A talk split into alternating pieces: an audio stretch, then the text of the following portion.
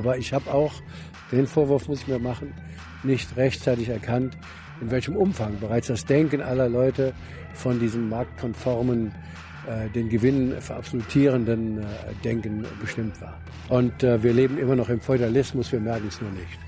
Feudalismus, warum? Wenn, wenn, du, wenn du gut situiert bist, wenn du fast schon sagen wir, reich bist, warum bist du eigentlich denn links? Das macht doch gar keinen Sinn. Wir sind ja hier bei Jungen naiv. Wir, also wenn über die Hälfte der Jugendlichen äh, keine Ausbildungsplatz oder keinen Arbeitsplatz hat, wird dann immer noch sagt, das Währungssystem funktioniert, der tickt nicht richtig im Kopf. Du hast ja gesagt, Russen sind eine Oligarchie, die Amis sind eine Oligarchie, wir sind keine Oligarchie. Doch, selbstverständlich sind wir eine Oligarchie. Das, ist eine Demokratie. Ja, na klar, das äh, denken viele. Es ist also ein Märchen zu sagen, in Deutschland setz sich, setzen sich die Interessen der Mehrheit durch. Also haben wir keine Demokratie. Habe ich doch gerade gesagt. Hm. Wem vertraust du in der Politik?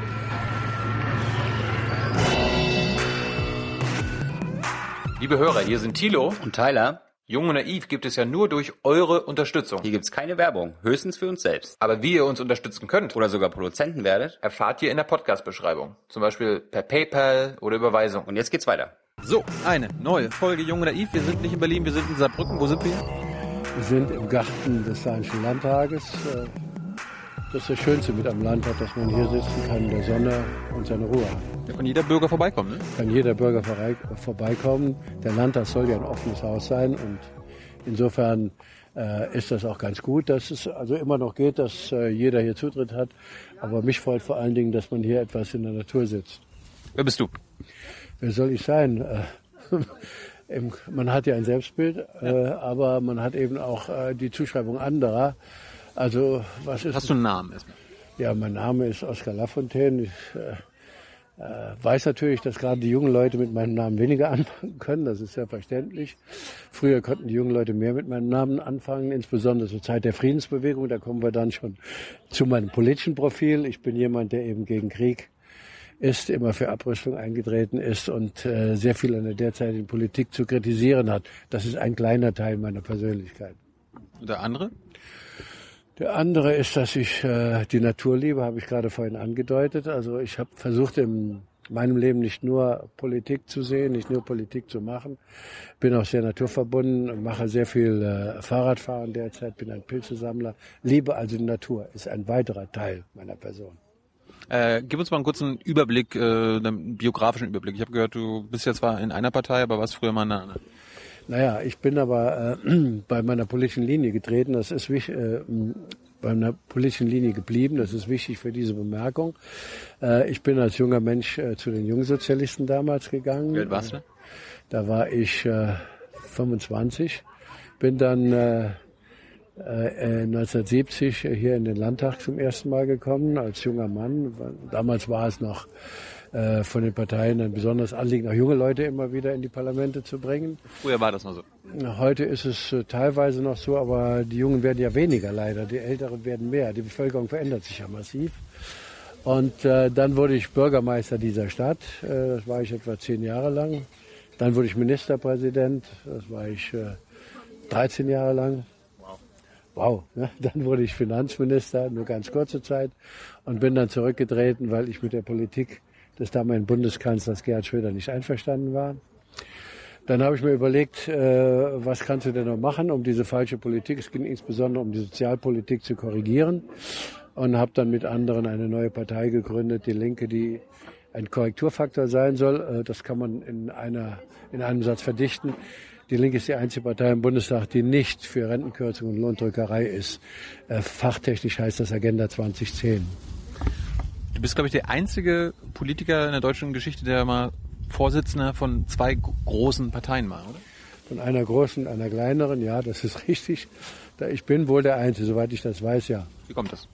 Ja gut, das liegt eben an dieser Biografie, die ich gerade geschildert habe. Ich war auch mit äh, großem Engagement SPD-Vorsitzender. Ich wollte die SPD eben wieder an die Regierung bringen, um etwas zu verändern. Hast du geschafft? Nicht, ja, aber äh, ich habe leider eben äh, nicht ausreichend Vorsorge getroffen, dass das, was ich politisch für richtig hielt, dann auch umgesetzt worden ist. Wir waren ja auch in einer neuen Zeit, das will ich also im Rückblick äh, zur Entschuldigung für diejenigen sagen, die die Politik zu verantworten habe, die ich kritisiert habe. Wir waren in einer neuen Zeit, äh, in einer Zeit, in der eben das marktkonforme Denken immer mehr dominierte, also immer mehr die Ökonomie, die Politik bestimmte, was bringt Gewinn, was ist wirtschaftlich äh, ertragreich. Aber in dieser Zeit äh, ging, ging dann etwa die Frage, wie geht es den Menschen? Die trat immer mehr in den Hintergrund. Und in dieser Zeit hat dann die SPD, ähm, als ich Vorsitzender war und als wir die Wahl gewonnen hatten, plötzlich einen Weg eingeschlagen, den ich nicht wollte. Der endete eben bei Lohndrückerei und äh, Sozialabbau und das konnte ich ja nicht befürworten. Was ist so schlimm an Marktkonformität? Äh, der Markt ist ein Instrument. Äh, der Markt soll als Instrument der Wirtschaft und damit dem Menschen dienen. Wenn der Markt aber verabsolutiert wird, dann äh, ist letztendlich auch der Mensch eine Ware. Etwa der Arbeitsmarkt ist ein schreckliches Wort. Mhm. Schon äh, die Sprache ist ja eine Herrschaftssprache. Da brauchte ich lange Jahre, Jahrzehnte, um dahinter zu kommen. Aber wer Arbeitsmarkt sagt, erklärt den Menschen schon zur Ware. Und äh, äh, das ist natürlich eine Entwicklung, eine Fehlentwicklung unserer Gesellschaft, die ich sehr kritisiere wenn du sagst Arbeitsmarkt, wer ist denn der, wer sind denn die Kunden des auf dem Arbeitsmarkt? Ja, das ist umstritten jetzt bei diesem äh, Wort Arbeitsmarkt. Die, äh, es gibt Leute, die sagen, der äh, Arbeitnehmer ist der Kunde, der äh, äh, äh, geht also als Kunde zum Unternehmer oder konsumiert Arbeit. Ja, so ungefähr. Und der Unternehmer sagt, ich bin eigentlich der Kunde. Ich wähle mir also unter den Waren, sprich den Arbeitnehmern, denjenigen aus, der mir am besten passt. Also die Verabsolutierung des wirtschaftlichen Denkens, die merkt man ja an der an dem kleinen Gespräch, das wir jetzt haben, das ist ein, äh, eine Sache, die mich viele Jahre beschäftigt hat, heute noch beschäftigt und ich lehne sie strikt ab. Äh, eine humane Gesellschaft unterwirft den Menschen nicht rein äh, ökonomischen Zwecken. Fangen wir mal mit dem, mit dem Wort Macht an. Kannst du uns mal erklären, weil wir fragen viele führende, spitzende, spitze Politiker, was eigentlich Macht ist? Was ist Macht? Oskar? Macht äh, heißt, äh, ich kann etwas bewirken, ich kann etwas verändern in der Gesellschaft und das kann ich natürlich jetzt stundenlang beantworten. Ich war hier Bürgermeister. Zu meiner Macht gehört es etwa eine Fußgängerzone durchzusetzen. Man kann das gut finden oder schlecht finden, aber es ist Macht, wenn man so will. Oder es gehörte dazu, ein Theaterfestival einzurichten oder ein Filmfestival einzurichten oder ein Museum zu bauen, was ich immer noch erzählen könnte. Man kann eben etwas verändern. Das ist Macht und man hat auch noch, das muss, dessen muss man sich immer klar sein, Macht über Menschen. Ich habe ja darüber entschieden, ob Leute eingestellt wurden, ob sie befördert wurden. Äh, Im öffentlichen Dienst geht es nicht um Entlassungen. Das ist dann schon psychisch eine große Entlassung, weil äh, ich wollte nicht in der Situation stecken, vor der Frage zu stehen, ob ich Leute entlasse. Aber man hat Macht über Menschen, ja. Also man könnte das jetzt endlos fortsetzen. Hast du schon jemanden entlassen? Äh, ich habe in einem einzigen Fall äh, mal äh, jemanden mit anderen entlassen. Das war noch vor meiner Zeit als Oberbürgermeister. Das war hier in einem kommunalen Betrieb. Das war ein Mensch, der kam, äh, der war feierte immer krank, dienstags und äh, montags und dienstags und dann auch wieder donnerstag und freitags. Am Mittwochs kam er und äh, hat sich dort auch nicht äh, besonders äh, angestrengt zu arbeiten und da gab es solch einen Druck vom Betriebsrat und Arbeitnehmern, sie wollten sich das nicht mehr gefallen lassen, sodass der, ein, das der einzige Fall war, äh, wo ich in eine Entlassung involviert war, aber das war dann auch begründet. Also es, es macht jetzt nicht wirklich so das Recht der Stärkeren, ja? Ja, das kann man auch so sehen. Also der, der Macht hat, ist stärker als derjenige, der keine Macht hat. Wann warst du am mächtigsten? Das ist für mich schwer zu beantworten, weil ich jetzt das ja verbinde mit den äh, Fragen, Sachthemen, die ich gerade genannt habe. Ja, du, du, bist ja in die Bundesregierung gekommen. Also ja. ist, ist, man da am Höhepunkt der Macht oder ja, ist man würd, Ich würde ich würd eher sagen, da ist die Reichweite der Entscheidung am größten. Wenn hier, wenn ich also in der Stadt etwas entschieden habe, ob ein Kinderspielplatz äh, gebaut wird, äh, das kann man direkt sehen, wenn man hier die Brücke läuft. Das war die letzte, der letzte Kinderspielplatz, den ich mit eingerichtet habe. Dann ist das eine sehr begrenzte Reichweite. Wenn ich als Finanzminister dafür eingetreten bin, leider aber völlig erfolglos, die Finanzmärkte zu regulieren, dann wäre das eine weltweite Reichweite gewesen. Aber ich bin nicht durchgekommen, weil natürlich der große Bruder in Amerika das nicht wollte oder mit anderen Worten die Wall Street das nicht wollte. Aber erinnerst du dich, wann du am Höhepunkt von Macht warst? Vielleicht als Ministerpräsident hier, weil ich dort äh, eine absolute Mehrheit hatte im Parlament und weil ich dort äh, relativ unumstritten auch die Politik wesentlich gestalten konnte. Wenn man das so definiert, ja, war das zu dieser Zeit. Das heißt, als Ministerpräsident kann man mächtiger sein als, als Finanzminister in der Bundesregierung. Ja, wenn ich äh, sage, äh, dass mein Gestaltungsspielraum am größten war, ja, das kann man sagen. Als Finanzminister in der Bundesregierung kann man äh, auch sehr mächtig sein. Das sieht man jetzt an Schäuble. Aber er, er hat ja eine Entscheidungskompetenz für ganz Europa. Aber er äh, nutzt äh, nach meiner Auffassung diese Macht zum Schlechten. Das sieht man in Griechenland, indem er eben die Bevölkerung dafür bluten lässt, um Banken zu retten. Das halte ich für eine Katastrophe.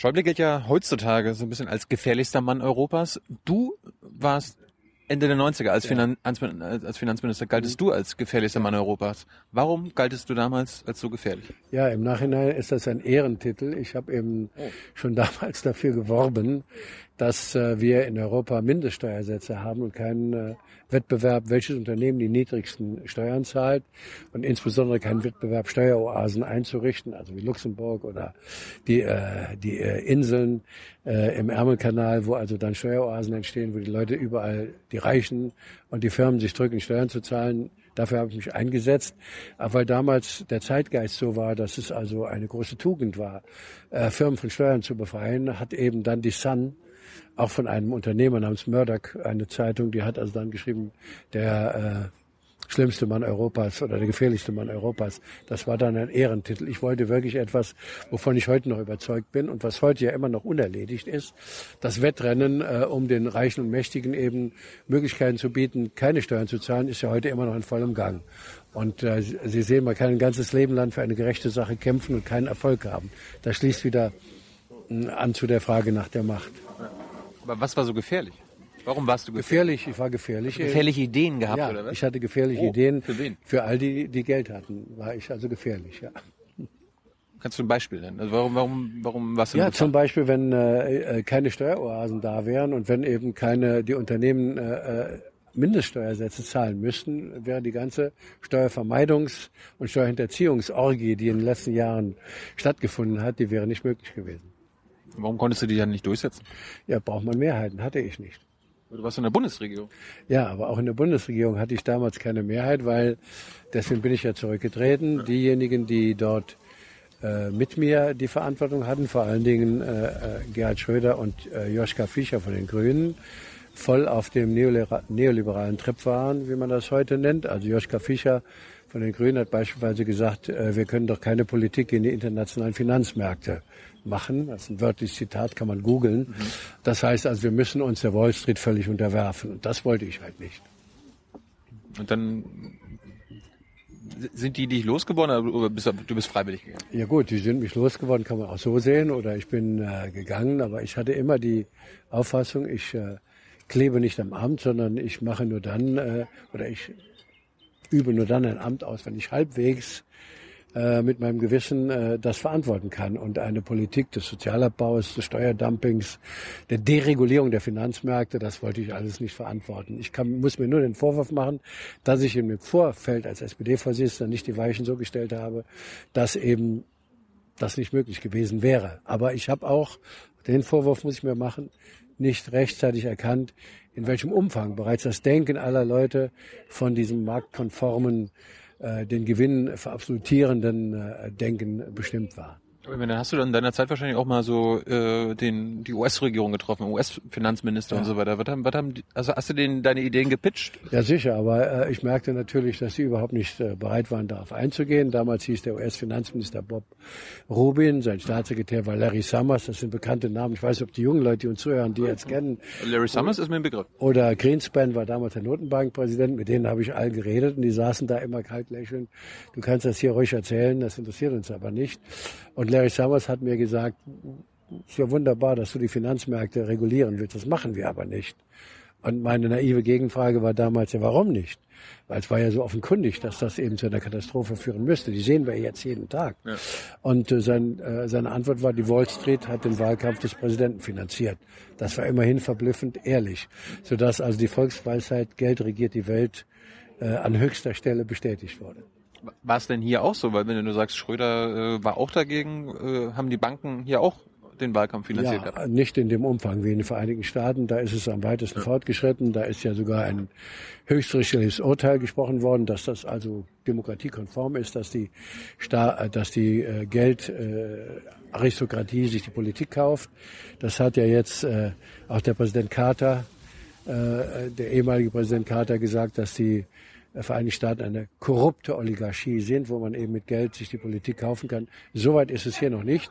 Aber es ist kein Wunder, dass hier die politischen Parteien gesponsert werden, auch von Banken, mit Ausnahme der Linken. Sie können also sagen, es gibt zwei Sorten von Parteien. Die einen werden von der Wirtschaft finanziert.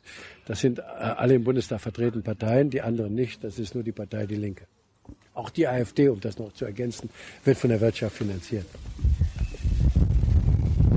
Und Ne, ich mein, aber wenn du sagst Oligarchie, die Amerikaner sind Oligarchie. Ich dachte, mit Oligarchie sind die Russen.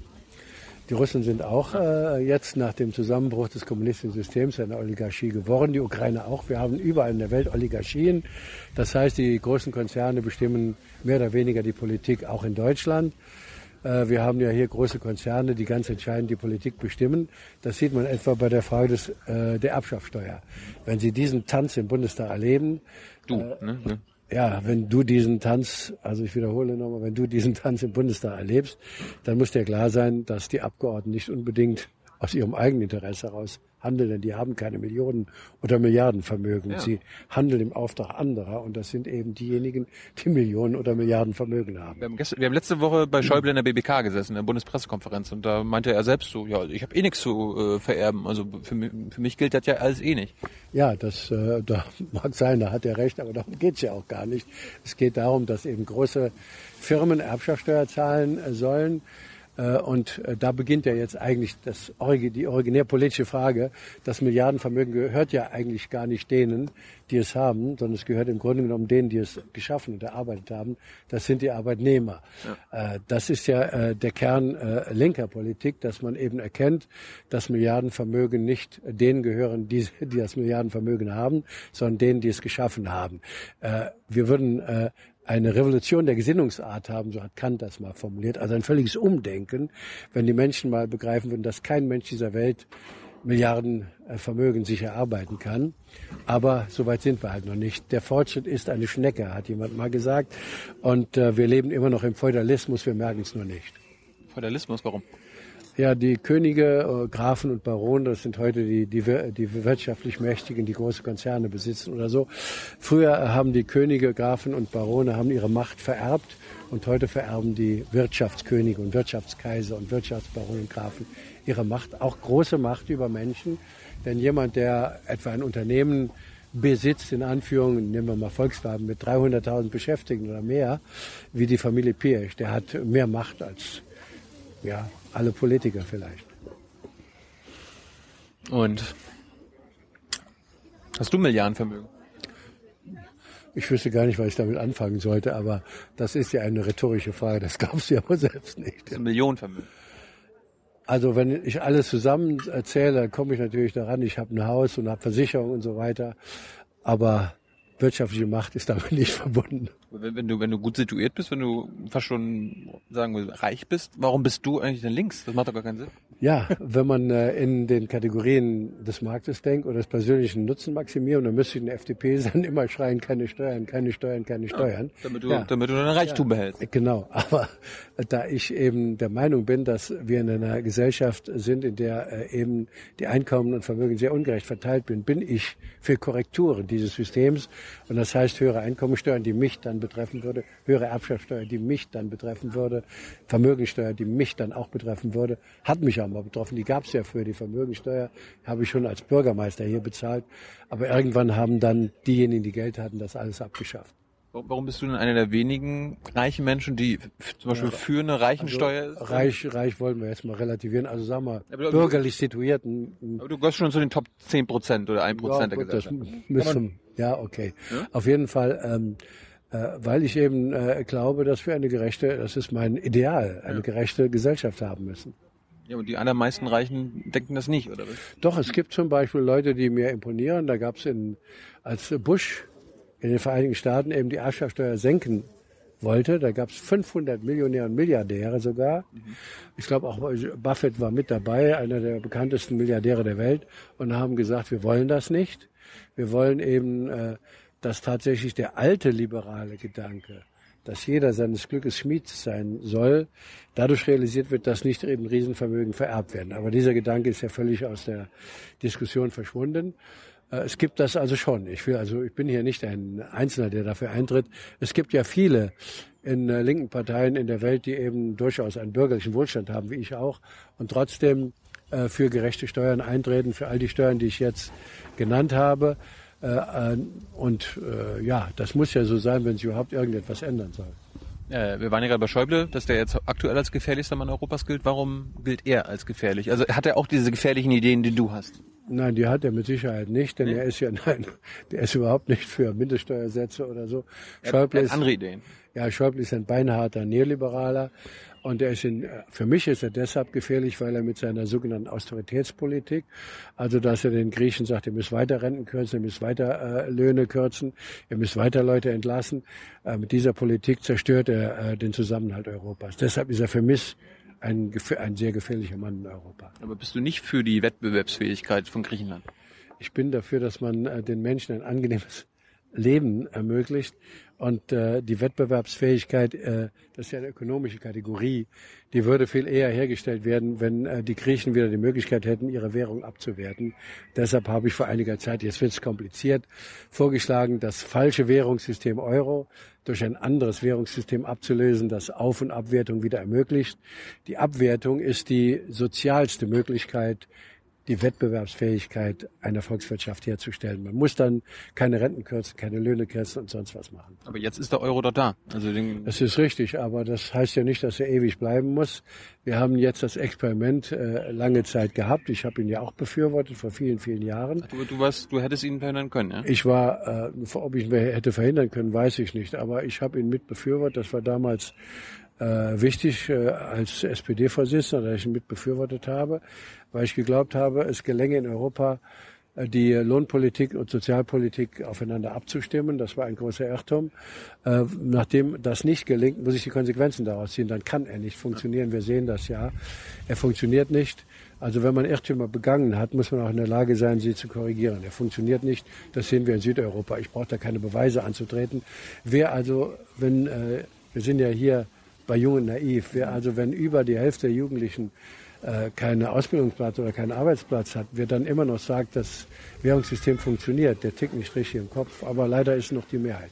Ich habe jetzt von meinem Finanzexperten mal gelernt, dass der, einer der Fehler war mit dem Euro oder ist sogar, man kann keine Währungsunion ohne eine sogenannte politische Union haben. Warum habt ihr das denn damals nicht dafür gesorgt? Das war lange Zeit äh, die herrschende Meinung, äh, aber dann äh, äh, haben sich die einzelnen Nationalstaaten in Europa dagegen zur Wehr gesetzt. Sie wollten ihre Souveränität nicht aufgeben. Und äh, dann hat sich der Gedanke durchgesetzt, dass der Euro vielleicht ein Vehikel sein könnte, um diese politische Union herbeizuführen. Der erste Schritt. Also, ja, erster Schritt. Mhm. Äh, äh, aber diese Idee hat sich eben nicht äh, verwirklicht. Das war ein Irrtum. Warum, warum klappt denn, also äh, kannst du das mal erklären, warum klappt diese Währungsunion, diese Euro nicht ohne die politische Union? Weil die politische Union würde ja dafür äh, dazu führen, dass wir ähnliche Steuersätze hätten. Also Steuerdumping würde dann aufhören.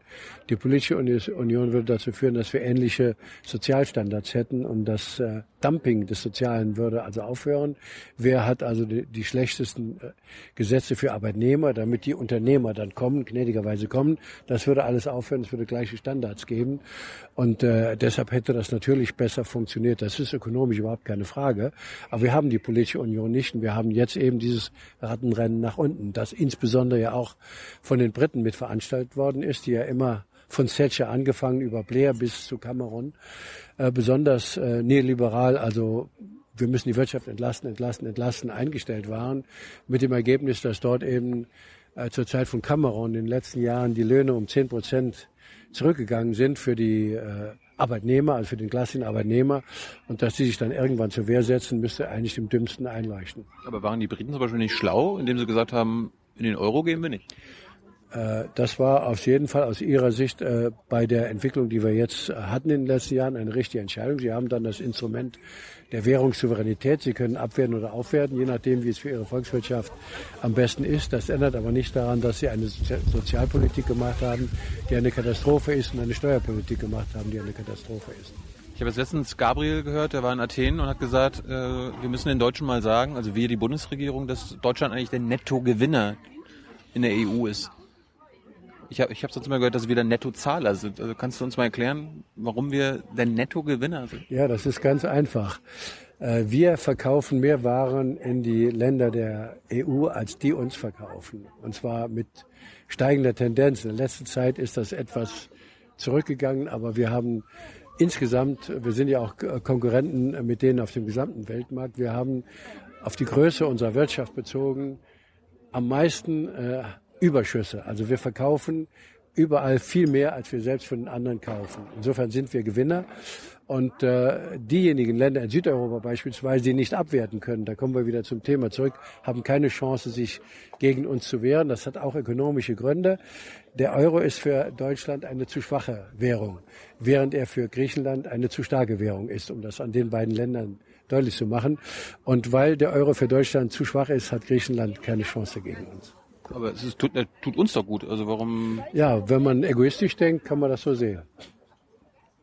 Ja, aber was, was ist daran so schlimm? Also meine, Hauptsache erstmal uns geht's gut. Ja, äh, das, äh, so. ja, das ist eben falsch gedacht. Also wenn ich zum Beispiel in Griechenland sehe, dass da Mütter ihre Kinder abgeben, weil sie nicht mehr ernähren können, oder dass da äh, Rentner eben Flaschen sammeln oder so, dann äh, bin ich damit nicht zufrieden. Dann möchte ich daran was ändern. Dann kann ich nicht denken oder sagen wie die Merkel, Deutschland geht's gut. Das ist für mich eben eine Zumutung. Aber Du hast gerade schon ein paar Mal neoliberal gesagt. Kannst du mal kurz erklären, was neoliberal heißt? Ja, das kann ich erklären. Das ist einmal äh, die absolute äh, Verabsolutierung der Überlegung, wie können die Unternehmen möglichst große Gewinne machen. Und auf der anderen Seite die bedenkenlose Zerstörung von Arbeitnehmerrechten, um diese Gewinne äh, äh, möglichst groß zu machen, bedenkenlose Drücken der Löhne. Und deswegen haben wir den sogenannten prekären Arbeitsmarkt. Anders ausgedrückt, deswegen haben wir also Leute, die gerade mal so 1000 Euro haben oder noch weniger, die Zeitarbeit haben, die Leiharbeit haben, all das, was wir in den letzten Jahren erlebt haben, was es früher nie gab und was dazu führt, dass viele Menschen äh, nicht gut leben. Und das äh, ist etwas, äh, womit man sich nicht abfinden soll. Und deswegen ärgere ich mich immer, wenn die Merkel sagt, Deutschland geht's gut. Ich habe hier im Bundestag, als ich noch dort war, mal die Frage gestellt, wer ist eigentlich Deutschland? Gehören diejenigen, die kleine Renten haben, eigentlich noch dazu oder diejenigen, die Leiharbeiter sind? An wen denken sie eigentlich? Aber das wurde dann doch mit Gemurmel quittiert. Aber mir hat's doch durchaus Vergnügen äh, bereitet, diese mangelnde Einsichtsfähigkeit vorzuführen. Was ist daran so schlimm, dass Menschen in Leiharbeit in Zeitarbeit, äh, vielleicht Geringverdiener sind? Ist doch besser, als wenn sie arbeitslos zu Hause sitzen. Das kann man so sehen, aber wenn ein Leiharbeiter, und das ist das große Problem, etwa am Band steht und der neben ihm äh, steht, der hat meinetwegen einen Stundenlohn von 18 Euro und er selbst hat also äh, 9 Euro, dann ist das für ihn eine Demütigung. Und Demütigung ist manchmal noch schlimmer als Tatenlosigkeit. Aber er hat, er hat doch dem zugestimmt. Er wird ja nicht gezwungen für Doch, äh, nein, nein, das ist nicht so. Das. Nee? Die meisten Menschen stimmen nicht. Wir haben ja keine, äh, keine Machtgleichgewicht. Da kommen wir wieder auf das Thema der Macht zurück. Die Leute, die Arbeit suchen, die äh, rennen von Betrieb zu Betrieb, bewerben sich äh, 200 Mal, die, die, die, die, die, die, die äh, nehmen dann äh, das, die letzte Chance an, die sich ihnen bietet. Mit, Frei, mit Freiheit hat es überhaupt nichts zu tun. Das ist Zwang, das ist Unterwerfung. Das habe ich, ja, hab ich ja verstanden, dass du gegen, also dieses Eurosystem hältst, hältst du kaputt, für falsch. Ja, ich halte das Eurosystem für ein falsches Währungssystem und bin für ein besseres Währungssystem, weil ich hier, wir sehen ja hier an der französischen Grenze, wenn man hier äh, einen guten Kilometer hochläuft, ist man in Frankreich, äh, ein überzeugter Europäer bin. Aber äh, äh, wenn ich ein überzeugter Europäer bin, dann muss ich mich zu dem Gedanken bequemen, nicht nur zu sagen, Deutschland geht's gut, ich muss sagen, ja, was ist denn mit Griechenland? Was ist mit Italien? Was mit Portugal? Und wenn ich das sehe, dass das denen nicht gut geht, dann muss ich mir Gedanken darüber machen, wie kann ich ihnen denn helfen? Und ein äh, Währungssystem, das ihnen bessere Chancen gibt, wirtschaftlich zu bestehen, wäre die wichtigste Hilfe mit. Das heißt, du willst nicht den Euro abschaffen, sondern quasi durch ein neues Währungssystem ersetzen? Ja. Ja. Ich, ich, ich dachte nämlich, du willst einfach nur, okay, die Griechen mit der Drachme, also jeder seine Nein, eigene Währung. Das neue Währungssystem wäre ein europäischer Währungsverbund, in dem also die äh, Länder, die eben meinetwegen Griechenland würde die Drachma einführen oder Portugal würde wieder den Escudo einführen, in dem diese Länder trotzdem noch äh, eingebunden sind in das europäische Währungssystem, wie das lange Zeit der Fall war. Man nannte das früher auch europäisches Währungssystem. Das haben äh, der deutsche Bundeskanzler Helmut Schmidt und der französische Staatspräsident Giscard d'Estaing auf den Weg gebracht. Und dieses Währungssystem hat die Währungen in Europa miteinander verbunden, aber sie bestimmten Regeln unterworfen und äh, sie waren also miteinander verknüpft. Und es war so, dass äh, praktisch äh, eine Abstimmung erfolgte innerhalb Europas. Wie orten wir denn unsere Währungen aktuell zur Wirtschaftssituation, und das war ein besseres Währungssystem, das hat besser funktioniert. Äh, die Ungleichheiten in Europa waren weitaus geringer als heute. Von Deutschland wieder zurück zu D-Mark oder wie wird das? Muss nicht sein. Deutschland könnte zum Beispiel den Euro behalten und äh, wir hätten ja mit Griechenland beginnen können. Griechenland hätte die Drachme einführen können und die Europäische Zentralbank hätte dann den Kurs der Drachme gesteuert. Das ist jetzt etwas schon technisch, aber ich muss es ja dann sagen und hätte sagen können, äh, wir werden die Drachme zunächst mal um 20 äh, Prozent abwarten, mal was dann passiert oder um 30 Prozent, aber mehr nicht. Und dann wären die ganzen Szenarien, die einzelne Gegner dieser Lösung vorgetragen haben, dass die Drachme ins Bodenlose fällt, die wären alle nicht Realität geworden. Denn eine mächtige große Zentralbank kann spielend eine kleine Währung steuern. Aber das hört sich auch wieder ein bisschen danach an, dass du dann doch Schäuble gar nicht so unähnlich bist, weil der wollte doch auch diesen Grexit. Der wollte doch auch, dass der wollte die Griechen Grexit, aber der wollte eben tatsächlich eine, äh, der wollte sie einfach aus dem Boot schmeißen, unabhängig, ob sie ersaufen oder richtig brutal auf den Beton aufschlagen. Ich möchte eben, dass sie noch im Boot bleiben, allerdings nicht mittendrin, sondern eben angebunden ans Boot mit einem kleinen Rettungsboot, um in diesem Bild zu bleiben. So jetzt, weil Schäuble war, äh, ist gefährlichster Mann Europas, du galtst mal als gefährlichster Mann Europas. Warum sind deutsche Finanzminister so gefährlich für Europa? Na gut, vielleicht gibt's auch in der äh, Medienlandschaft andere europäische Politiker, die diesen Ehrentitel haben. Aber der deutsche Finanzminister hat eben eine Zuschreibung, die andere nicht haben. Er ist der Finanzminister der stärksten Volkswirtschaft. Also wenn er etwas macht, ist das für Gesamteuropa äh, entscheidender, als wenn andere Finanzminister etwas machen. Äh, es gibt ja auch irgendwie, nicht in jedem Land gibt es einen Finanzminister, sondern in Großbritannien gibt es da irgendwie einen Schatzmeister, Schatzkanzler. Schatzkanzler, Das ist ja. der Unterschied. Habe ich nie verstanden. Das ist kein großer Unterschied. Der Schatzkanzler in äh, Großbritannien ist eine Art äh, ist Finanzminister, also der nennt sich halt nur anders. Wir könnten unseren Finanzminister auch Schatzkanzler nennen. Äh, wir haben aber nicht nur eine Währungsunion, jetzt sind wir schon drin, sondern ich komme ja aus dem Osten zum Beispiel, da gab es ja auch schon eine Währungsunion äh, bei, nach, bei der Wende. Ja. Haben wir es da richtig gemacht? Nee. Auch da nicht. haben wir denselben Fehler gemacht. Es gibt einen Grundsatz, der heißt, und damals habe ich diesen Fehler aber benannt. Ich war Kanzlerkandidat der SPD in fernen Zeiten und habe gesagt, diese Währungsunion kann nicht funktionieren, weil sie, wenn sie so äh, läuft, äh, zu Massenarbeitslosigkeit im Osten führen wird, weil man gegen ein Grundgesetz der Volkswirtschaft verstoßen hat. Das Grundgesetz heißt starke Wirtschaft, starke Währung, schwache Wirtschaft, schwache Währung. Wenn man einer schwachen Wirtschaft eine starke Währung aufnötigt, macht man sie kaputt. Das war in Ostdeutschland so und ist heute in Griechenland so. Wir, wir haben es, wie war denn der Plan? Was hat Kohl, was, was haben die denn gemacht? Die haben einfach, äh, Kohl hat Wahlkampf gemacht und hat zu den Ostdeutschen gesagt, ihr kriegt die D-Mark.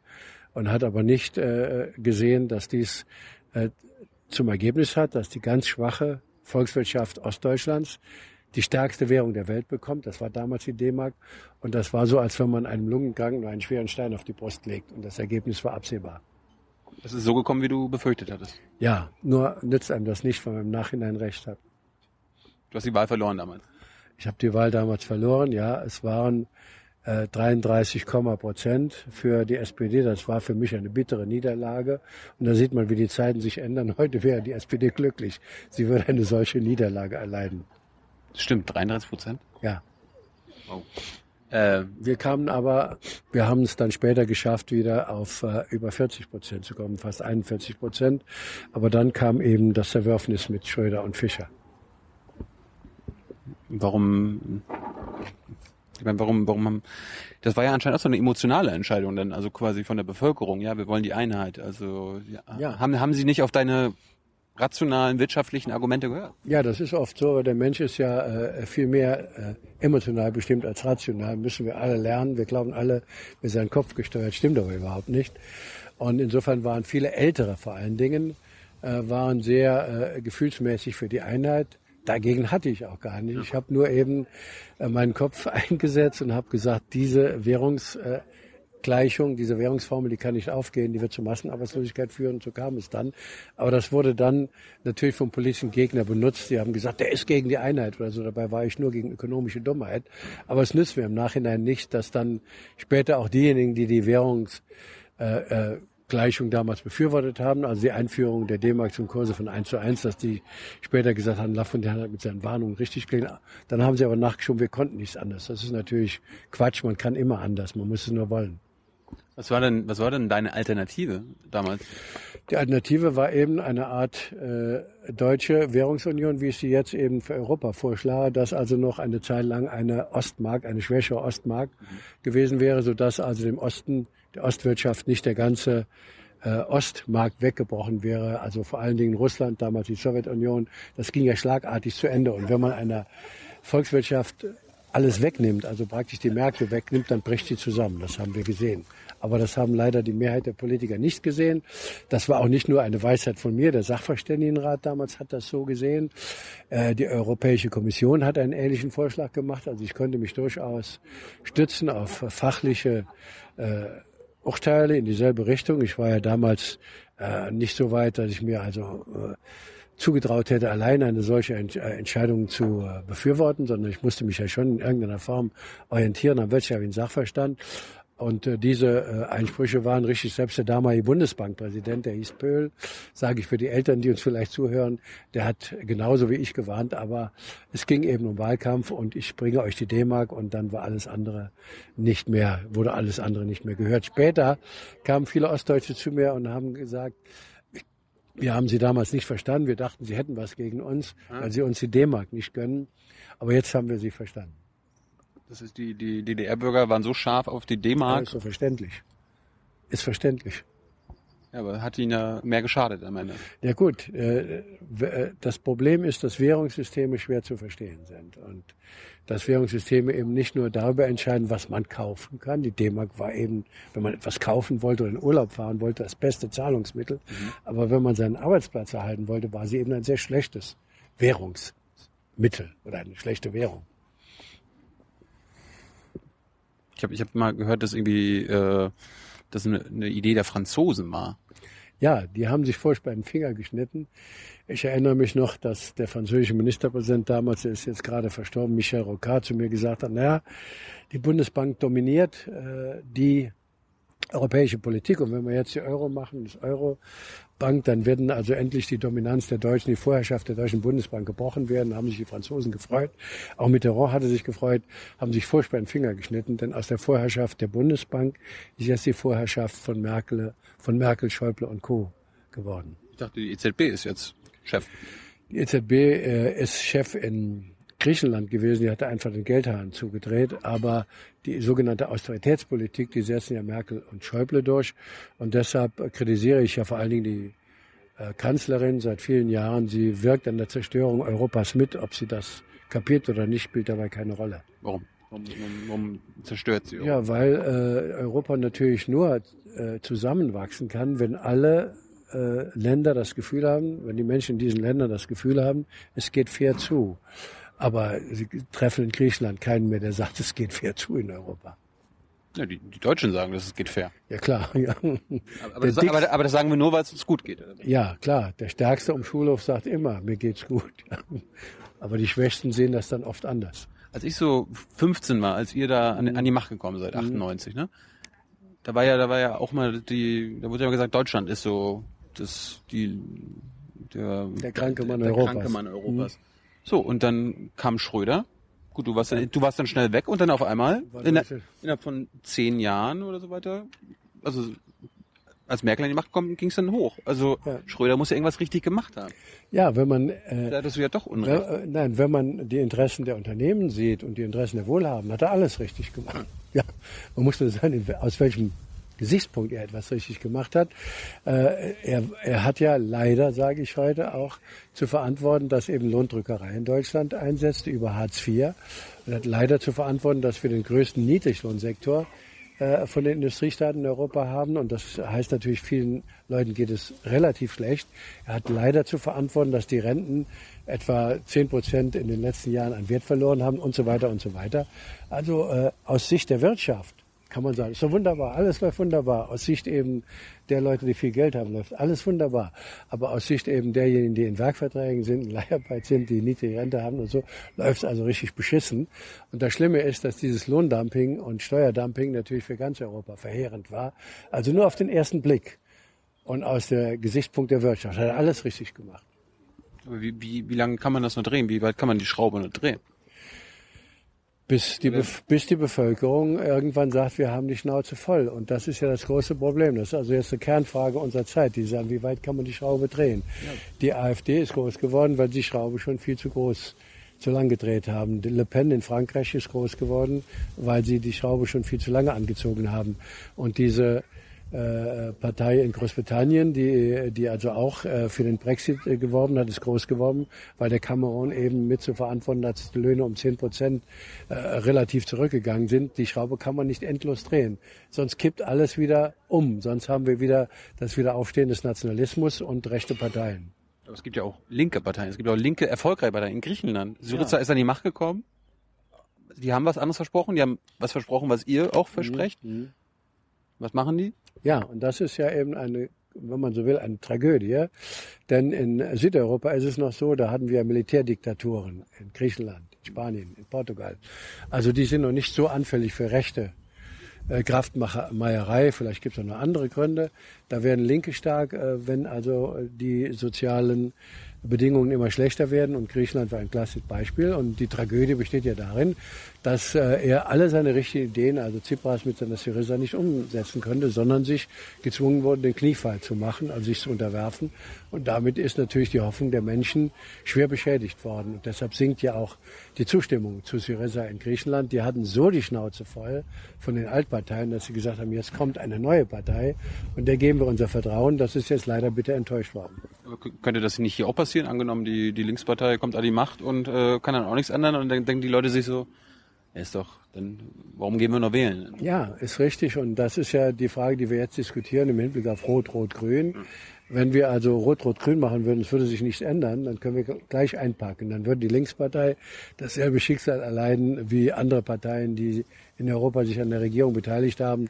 Ich nehme mal eine italienische Partei, die hieß Rifondazione, die dann jetzt marginalisiert ist mit 1, Prozent. Oder die französischen Kommunisten, die ebenfalls mit 1, Prozent äh, marginalisiert sind. Wenn also linke Parteien mit Versprechungen in eine Regierung eintreten und davon nichts umsetzen, dann werden sie abgestraft. Und ich sage dazu, zu Recht.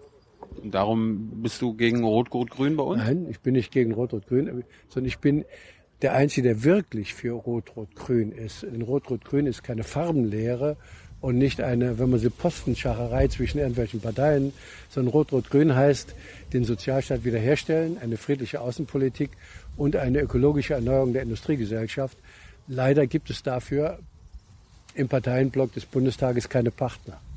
Ich wollte gerade sagen, im Bundestag ist es doch so, dass äh, Rot-Gut-Grün zahlenmäßig, wie man so sagt, also abgeordnetenmäßig, hättet ihr eine Mehrheit. Also ihr könntet doch jetzt schon an die Macht. Ihr könntet, ja. ihr könntet Merkel raushauen. Richtig, ja. Deswegen habe ich ja auch Gesprächspartner der SPD und der Grünen immer gesagt, wir können doch jetzt alles machen, was ihr also verbessern wollt. Ihr müsst nur die Gesetze im Bundestag einbringen. Wir stimmen zu, aber die machen es nicht.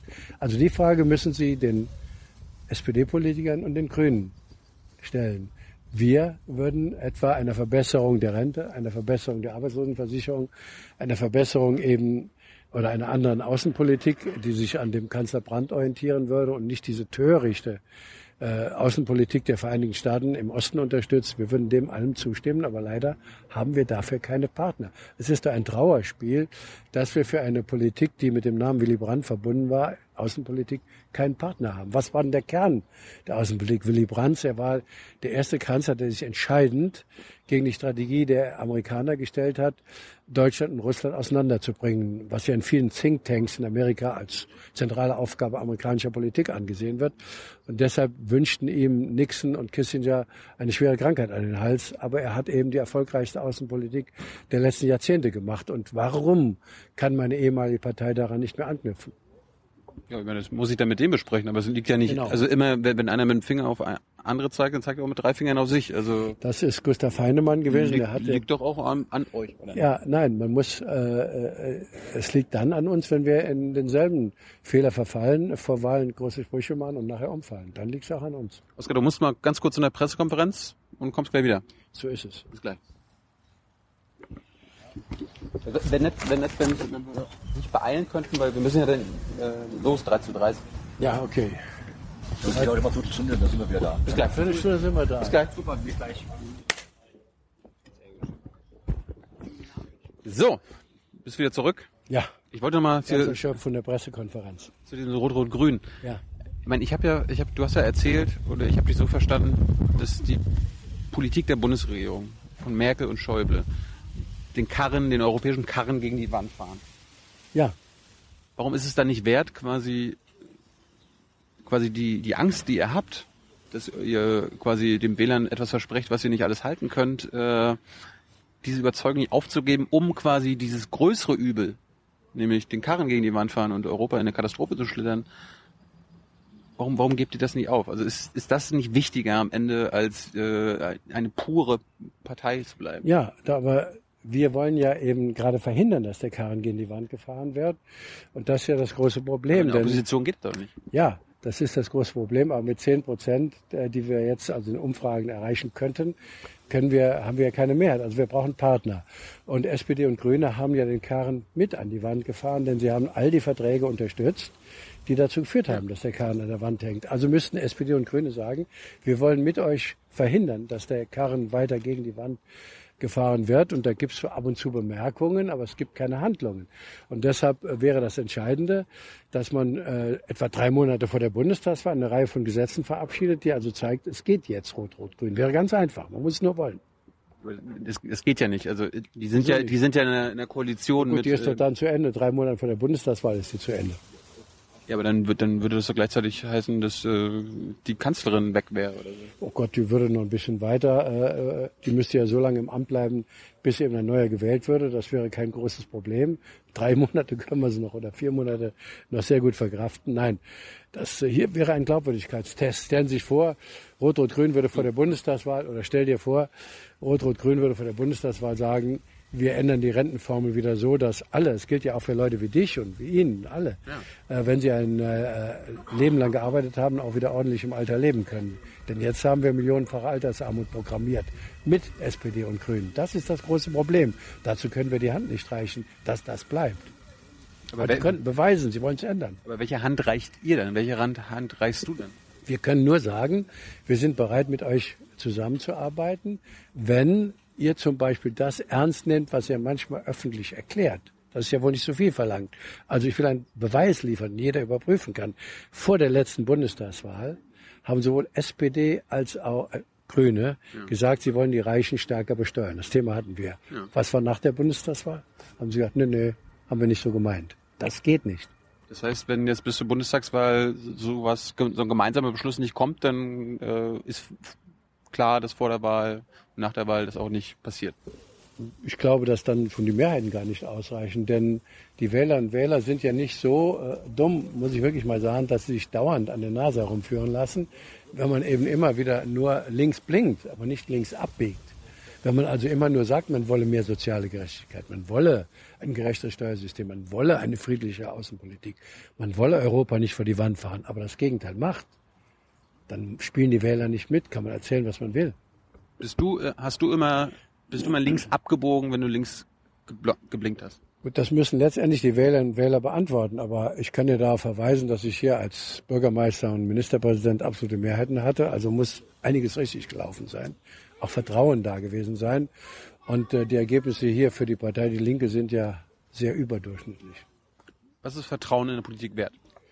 Sehr viel. Äh, die äh, Wählerinnen und Wähler müssen tatsächlich sagen, der Mensch da, äh, der will nach der Wahl auch das machen, was er jetzt sagt und tut alles dafür und ist nicht bereit, nach der Wahl, um einen Posten zu kriegen, sofort seine Gesinnung zu opfern. Ja, aber das, das, woher, woher weiß der Wähler das? Also äh, aus, aus der- den Medien? Nein, der kann das doch erfahren. Warum habe ich denn hier, ich fing hier an als Bürgermeister mit einer ganz äh, geringen Zustimmung, also der, der SPD damals mit über 30 Prozent, nachher war es eben absolute Mehrheiten. Der, der Wähler hat dann gesehen, in der praktischen Arbeit, der macht ja tatsächlich das, was er gesagt. Wem vertraust du in der Politik? Gibt's da noch welche? Ich war ein Zögling von Willy Brandt, den habe ich äh, verehrt und habe ihn sehr geschätzt. In der heutigen Politik gibt es ein paar Leute, denen ich vertraue, die will ich jetzt aber nicht nennen. Die sind in anderen Parteien, die würden vielleicht dann. Ja, aber das, das, wird, das ja, wird genau, doch gerade das, das würde, würde, würde natürlich interessieren. Aber das ist ja so in Parteien, dass sie also so manchmal so eng sind im Denken, dass sie also dann, wenn einer gelobt wird, den sofort eben auf die Liste setzen. Aber ich muss sagen, all denen, das kann ich ja abgrenzen, all denen, die mitverantwortlich sind für Sozialabbau und eine Außenpolitik, die äh, auch auf Kriege setzt, vertraue ich nicht. Und das ist leider die Mehrheit. Gibt es in der Bundesregierung jemanden, dem du vertraust? Oder vertrauen würdest? Vertrauen hab, entgegenbringen würdest?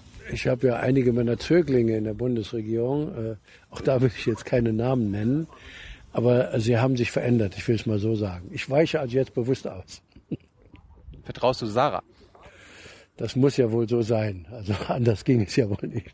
Sie dein, ich wollte gerade sagen, Ziehsohn, Ziehtochter? Nein, Sarah ist eine eigenständige Persönlichkeit. Die hat ja ihre politischen Auffassungen schon entwickelt. Da kannten wir uns noch gar nicht. Also der Versuch, der also von politischen Gegnern gemacht wird, zu sagen, Sarah sagt das, was er ihr vorredet, oder umgekippt auch einige, die sagen, er läuft ja hinterher. Das ist menschlich verständlich, dass man so versucht, aber du bist nicht, nichts. Du bist nicht ihre Marionette und sie ist auch nicht deine. Nein, wir nehmen für uns in Anspruch, einen eigenen Kopf zu haben. Worin unterscheidet ihr euch politisch? Das äh, ist, äh, da gibt's nicht viel, was ich sagen kann, dass wir unterschiedliche Auffassungen sind. Und wenn wir mal unterschiedliche Auffassungen haben, führt meistens also das Gespräch dazu, dass wir uns auf eine Linie verständigen. Also wir sind in der glücklichen Situation, dass wir politisch ähnlich ticken. Aber welche? Es gibt ja trotzdem Unterschiede. Fällt mir nichts Wichtiges ein. Unwichtiges? Müsste ich jetzt nachdenken. Ich kann jetzt nicht mit Gewalt irgendetwas erzählen, um irgendwas zu erzählen. Es gibt, also wir sind in den meisten politischen Fragen wirklich eine Auffassung. Hilfst du ihr bei ihren Reden? Das, äh, sie schreibt ihre Reden selbst, sie, sie schreibt die Reden, ja. Und ja. natürlich sage ich ab und zu manchmal, das könnte man so oder das würde ich so machen. Ist klar. Wir reden ja am Frühstückstisch auch über Politik. Es wäre ja jetzt wirklich scheinheilig, wenn ich das leugnen würde. Ja, es gibt ja fast alle Reden mittlerweile, historische Reden, auch auf YouTube, ne, im Internet. Ja. Welche Rede sollten sich junge Leute von dir angucken, wenn sie eine einzige Rede von dir sie angucken sollten?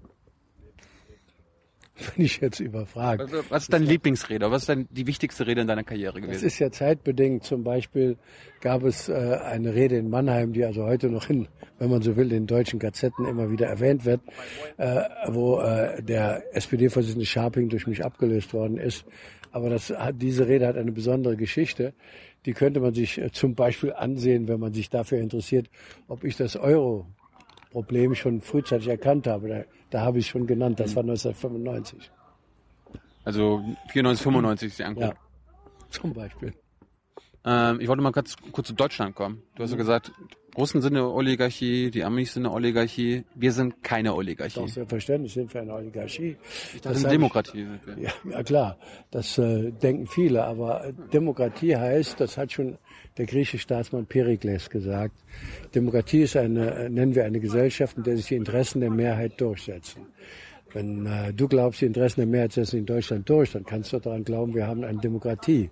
Aber wenn ich an Leiharbeit, an Mindestlohn, an Niedriglohnsektor denke, an viel zu niedrige Renten, an Zerstörung der Rentenform, der Arbeitslosenversicherung, der Gesundheitsversicherung, dann kann ich nicht sagen, die Interessen der Mehrheit setzen sich durch. Also sind wir ein parlamentarisches System, in dem sich die in, zuerst die Interessen der oberen 10 Prozent durchsetzen. Das sieht man bei der Abschaffsteuer, bei der gesamten Steuer. Es ist also ein Märchen zu sagen, in Deutschland setzt sich, setzen sich die Interessen der Mehrheit durch. Also haben wir keine Demokratie. Habe ich doch gerade gesagt. Ja, aber das ist doch, das ist doch krass. Also ich habe in der Schule gelernt, wir leben in einer Demokratie. Ja, klar, ich auch, ja.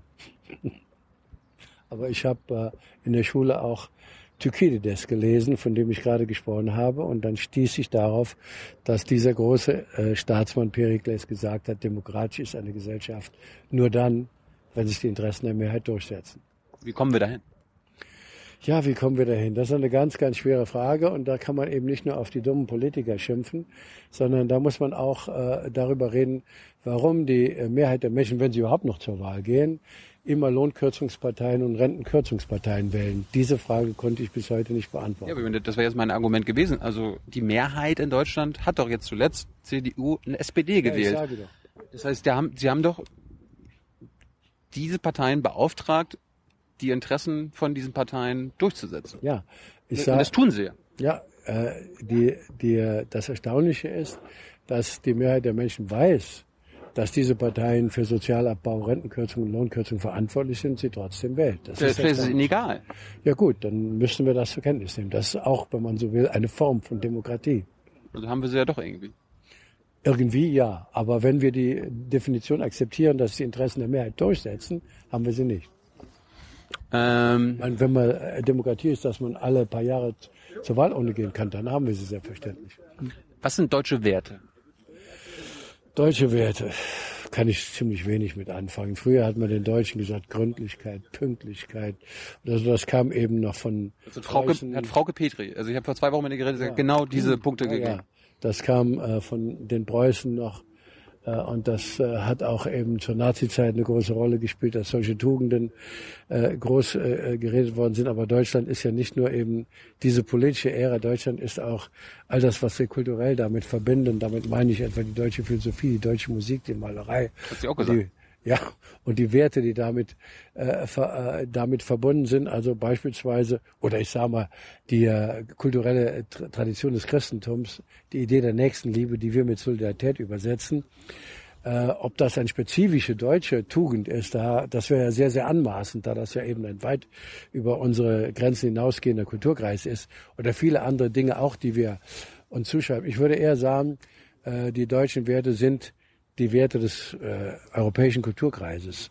Äh, vielleicht etwas unterschiedlich ausgeprägt, aber äh, ich habe das nie so verstanden, dass wir uns bestimmte Dinge zuschreiben in der Philosophie, in der äh, Musik oder in der Kunst oder auch in der politischen Tradition.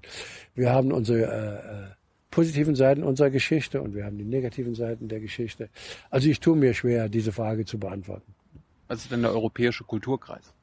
Ja, zum Beispiel das christliche Abendland. Das ist also auf jeden Fall äh, eine Beschreibung des europäischen Kulturkreises, denn das eben, äh, es gab mal einen, Bunde, einen Philosophen, der hat gesagt, wir blicken auf drei Hügel. Wir blicken auf äh, äh, das Kapitol, wir blicken auf die Akropolis und wir blicken auf Golgatha. Golgatha. Damit hat er zusammengefasst Christentum, Griechentum und äh, etwa das römische, die römische äh, Tradition. Äh, das in etwa sind die Ursprünge unseres Kulturkreises. Um Gehört es der- in einem Bild zu beschreiben. Gehört der Islam dann zu Deutschland? Das hat ja ein Bundespräsident festgestellt. Wie könnte ich da? Die Kanzlerin auch. Ja, auch ja. Da, wie könnte ich da äh, widersprechen? So, ja. Ja, natürlich haben wir hier äh, eine, eine Menschen, äh, viele Menschen, die sich zum Islam bekennen. Also gehört der Islam zu Deutschland. Aber das muss man dann auch so definieren. Das heißt nicht, dass du oder ich, dass wir uns auch zum Islam bekennen müssen, weil wir auch in Deutschland leben. Äh, wer gehört zum deutschen Volk? Ja, die deutsche Staatsbürgerschaft haben. So ist das wohl. So einfach. So einfach ist das definiert. So, wenn man das über die Sprache definieren würde, würden ja noch Schweizer und Elsässer und wie auch immer alles zum deutschen Volk gehören. Also es ist auch schwer einzugrenzen. Okay. Also wenn du eine bessere Antwort hast, dann klär mich auf. Nee, ich meine, das ist ja, das sind ja wieder Wörter, die in den letzten Jahren wieder Ja klar. äh, in Umlauf gekommen Ja, sind. deshalb- Volk. Wir sind das Volk. Ja, ja, wir sind das Volk, ja. Da Ja, hat, das, das, das haben die Menschen, die bei Pegida mitlaufen, die sagen, wir sind das Volk. ja, das, Unrecht. das, das war ja eine Protestformel äh, aus, äh, die aus dem Absch also aus der deutschen Einheit stammt, wo die Bevölkerung gegenüber der SED gesagt hat, nicht ihr, die Einheitspartei seid das Volk, wir sind das Volk, wir wollen unsere Rechte. Das war ja zunächst eine demokratische Formel. Ja. Und in diesem Sinne stehe ich hinter dieser Formel. Später wurde sie dann, wir sind ein Volk. Und dann äh, wo, kam eben dann auch deutsch-nationale Momente mit hinein, die man wieder dann politisch diskutieren müsste. Aber wir sind das Volk im Sinn der Demokratie, ist eine demokratische Parole natürlich. Nur, dann kommen wir wieder zum Thema der Oligarchie oder zum Thema der Plutokratie. Und Demokratie heißt ja Volksherrschaft. Nur, dass das Volk bei uns herrscht, ich weiß nicht, ob das stimmt. Gibt es irgendwo ein herrschendes Volk? Gibt es irgendwo eine Demokratie? Äh, Das, äh, das sind Gesellschaften, denen sich die Interessen der Mehrheit durchsetzen. Die, die gibt es in Kulturkreisen, können wir jetzt nicht durchgehen. Auch in sogenannten Primitivkulturen gibt es sowas. Aber äh, sie, es gab es auch, wenn man jetzt mal die äh, etwa äh, die, die Polis nehmen, aber da war der, der große Manko der Polis, also der griechischen Demokratie war, dass eben 80 Prozent des Volkes kein Volk waren. Äh, aber ähm, es, es gibt solche, ja, es gibt Kulturkreise, wo man so etwas hat, dass also der Konsens äh, letztendlich dann äh, die Entscheidung bestimmt. Aber wenn wir jetzt auf die Industriestaaten sehen, in den Industriestaaten haben wir eben ein Wirtschaftssystem, das zur Anhäufung von Reichtum bei einer immer größer, bei einer Minderheit führt. Und das äh, hat man in Deutschland nach dem Krieg erkannt. Da gab es eine Ökonomenschule, die hat gesagt, wir müssen wirtschaftliche Macht verhindern, sonst gibt es keine Demokratie. Das war der sogenannte Ordoliberalismus. Die haben das richtig gesehen. Die stand links von der SPD. Du hast gerade Krieg angesprochen. Befinden wir uns aktuell schon wieder in einem Krieg?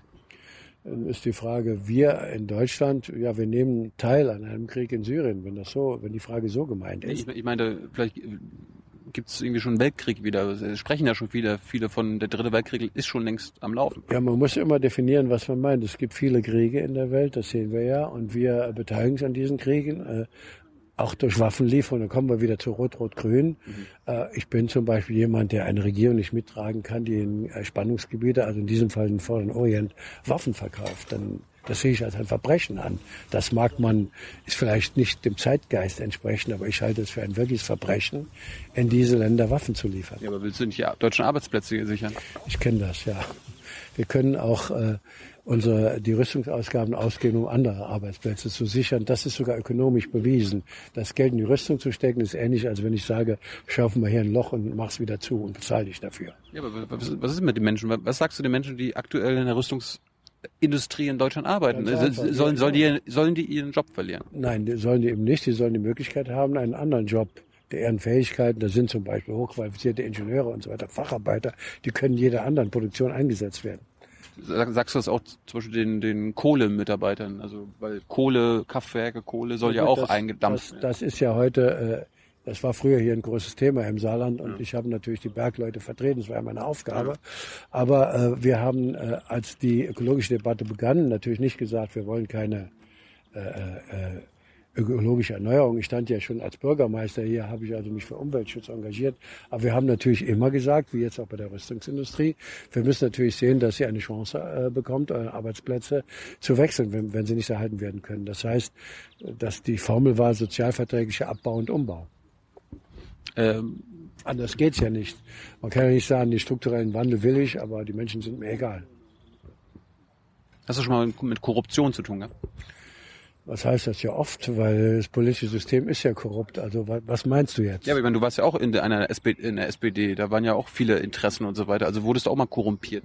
Also im Sinne von Geldzuwendung, nein. Ja, oder indirekt, also irgendwie, dass die, mein- dass, man dass es- Unternehmen an die SPD geben und dann sagen, hier, also ich meine, das war ja, Ja, hast dass man, ja Moment, das, äh, das geht ja schon als Bürgermeister so, dass Unternehmen versuchen, ihre Interessen durchzusetzen. Und natürlich muss man als Bürgermeister im Gespräch sein mit äh, Handwerkern, mit Baufirmen, mit wem auch immer. Aber man darf eben nicht sagen, ich bin dir zu Diensten. Das muss man lernen. Letzte Frage, letztes Thema. Ähm, angenommen, junge Menschen wie ich, wie er, die um die 20, 30 sind, nehmen sich vor, wir wollen was im Land ändern, wir wollen Kanzler werden. Also jemand wie ich will ganz, ja, okay, ganz ich, da oben. lache, ich lache gar nicht darüber. Ja. Was, was wäre, also wie, wie kommt man da hin? Da muss man leider in eine politische Partei eintreten. Es sei denn, es gibt irgendwann mal eine Direktwahl des Kanzlers. Das äh, sehe ich aber nicht, dass es dafür Mehrheiten gibt, die Verfassung so zu ändern. Man muss in eine politische Partei äh, eintreten. Da würde ich sagen, also entscheide dich. Und wenn ich sage, wenn du nur im Kopf hast, Kanzler zu werden, solche Typen gab es ja bei uns, jetzt will ich nicht persönlich werden, dann geh doch in die CDU, da hast du eine gute Chance. Aber das ist also quasi immer noch der gleiche Weg wie bei dir früher. Ja, ist der gleiche Weg. Ich sehe im Moment keinen anderen Weg. Äh, Die politischen Parteien sind ja in unserer Verfassung auch dafür vorgesehen, wie das so schön heißt, an der politischen Willensbildung mitzuwirken. Damit stellen sie Leute auf, die in den Parlamenten kommen. Und damit muss derjenige, der im Parlament dann irgendwann zum Kanzler gewählt werden will, wenn man will, diese, in diese Tretmühle sich begeben. Passt nicht jedem. Ich weiß, das ist auch manchmal schwer, aber es, ich sehe keinen anderen Weg. Du hast gerade gesagt, mitwirken. Das heißt ja nicht dominieren. Und in, in, im Bundestag sitzen nur Parteien. Also Ja. man könnte so ändern und sagen, okay, die Hälfte kommt von Parteien, die andere Hälfte, ob nun via Listenplatz oder Direktmandat, kommt von Nichtparteien. Ja, theoretisch geht das ja, dass also du dich für ein Direktmandat bewerbst und gewählt wirst, genau. weil die Leute sagen, der Typ ist toll. Aber in der Praxis funktioniert es halt nicht. Weil? Weil eben jemand so bekannt sein muss und äh, so viel dann auch äh, selber einen Wahlkampf führen muss, so viel Unterstützer haben muss, ohne eine Partei im Kreuz, das funktioniert so gut wie nie. Mir fällt im Moment kein Beispiel ein, wo jemand das geschafft hat. Also sollte man so hoffen, dass so Günter Jauch und so sich mal. Zum Beispiel, ja, ob das jetzt der, die Politik erheblich verbessern würde, weiß ich natürlich nicht. Gut. Danke erstmal. Wir haben noch mal ein paar Zuschauerfragen. Magst du die noch mal kurz beantworten? Ja, gut. Liebe Hörer, hier sind Thilo. Und Tyler, Jung und Naiv gibt es ja nur durch eure Unterstützung. hier gibt's keine Werbung, höchstens für uns selbst. Aber wie ihr uns unterstützen könnt, Oder sogar Produzenten werdet. erfahrt ihr in der Podcast-Beschreibung. Zum Beispiel per PayPal oder Überweisung. Und jetzt geht's weiter. Wir, wir, haben, wir haben gefragt, haben sich über 500 haben sich gemeldet. Und wir fangen mal an. Gunther fragt, im Herbst 2015 wurde angekündigt, dass du unter anderem mit Varoufakis eine neue Bewegung gründest, DM25. Gibt's jetzt aber ohne dich. Warum? Ja, ich, äh, es wurde nicht angekündigt, dass ich mit Varoufakis diese Bewegung äh, gründe, weil ich diese Bewegung äh, zwar für richtig halte, aber ich äh, messe ihr keinen Erfolg bei, weil äh, man versucht eben über Internet und über Unterschriften oder so etwas zu verändern in Europa. Ich habe äh, dafür geworben, einen Plan B, äh, also eine Initiative für einen Plan B äh, in Europa äh, zu unterstützen, war dafür auf Konferenzen in Paris und so weiter. Und das heißt eben für ein anderes Währungssystem, weil ich eben von der Praxis herkomme und sage, das wäre jetzt der Schritt, um Europa wirklich weiterzubringen. Kennst du Varoufakis persönlich? Selbstverständlich. Du ihn? Ist ein äh, sehr angenehmer Typ, interessanter Typ. Äh, ich habe ihm nur gesagt, äh, der konkrete Schritt ist aus meiner Sicht wichtiger als eben eine gesamteuropäische äh, äh, Initiative, die auch schwer auf die Beine zu bekommen wäre. Also als er griechischer Finanzminister war und überlegt hat, eine Übergangswährung in Griechenland zu schaffen, da waren wir sehr nahe zusammen, denn da hatte er die Macht. Wir sprachen davon, um etwas zu ändern. Jetzt kann er Unterschriften sammeln, aber das ändert nichts. Äh, was was äh, fordert die Linkspartei, was du nicht forderst? Also wo unterscheidet sich eine Parteihaltung von deiner persönlichen? Ja, Parteihaltung. Es gibt in unserer Partei natürlich Diskussionen, die, ähm, die äh, wie in allen Parteien, und es gibt einen, äh, einen Teil in meiner Partei, der eben sehr stark äh, den Akzent darauf legt, dass wir uns an einer Regierung beteiligen müssen und die Bedingungen dafür also niedrig setzt. Und das halte ich für falsch. Das ist ein, eine Diskussion, die derzeit bei uns läuft.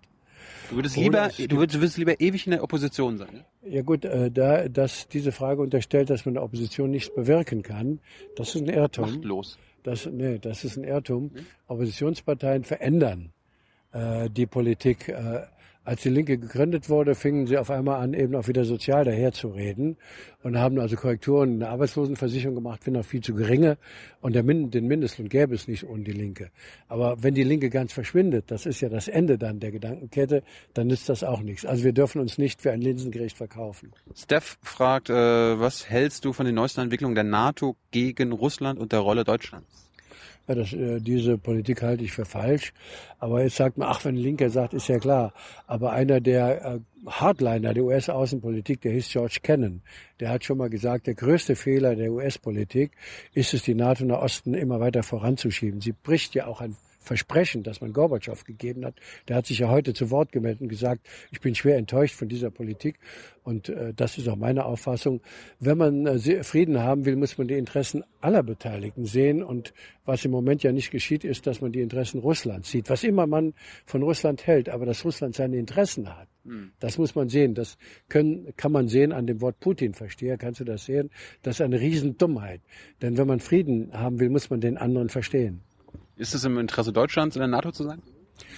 In der jetzigen NATO äh, nicht, denn äh, die jetzige NATO beispielsweise zwingt uns dazu, aufgrund ihrer technischen Ausgestaltung, dass wir ein Völkerrecht wie den Drohnenkrieg in Deutschland äh, genehmigen. Von deutschem Boden aus wird Krieg geführt und Menschen widerrechtlich umgebracht und ermordet und das kann ja wohl niemand billigen.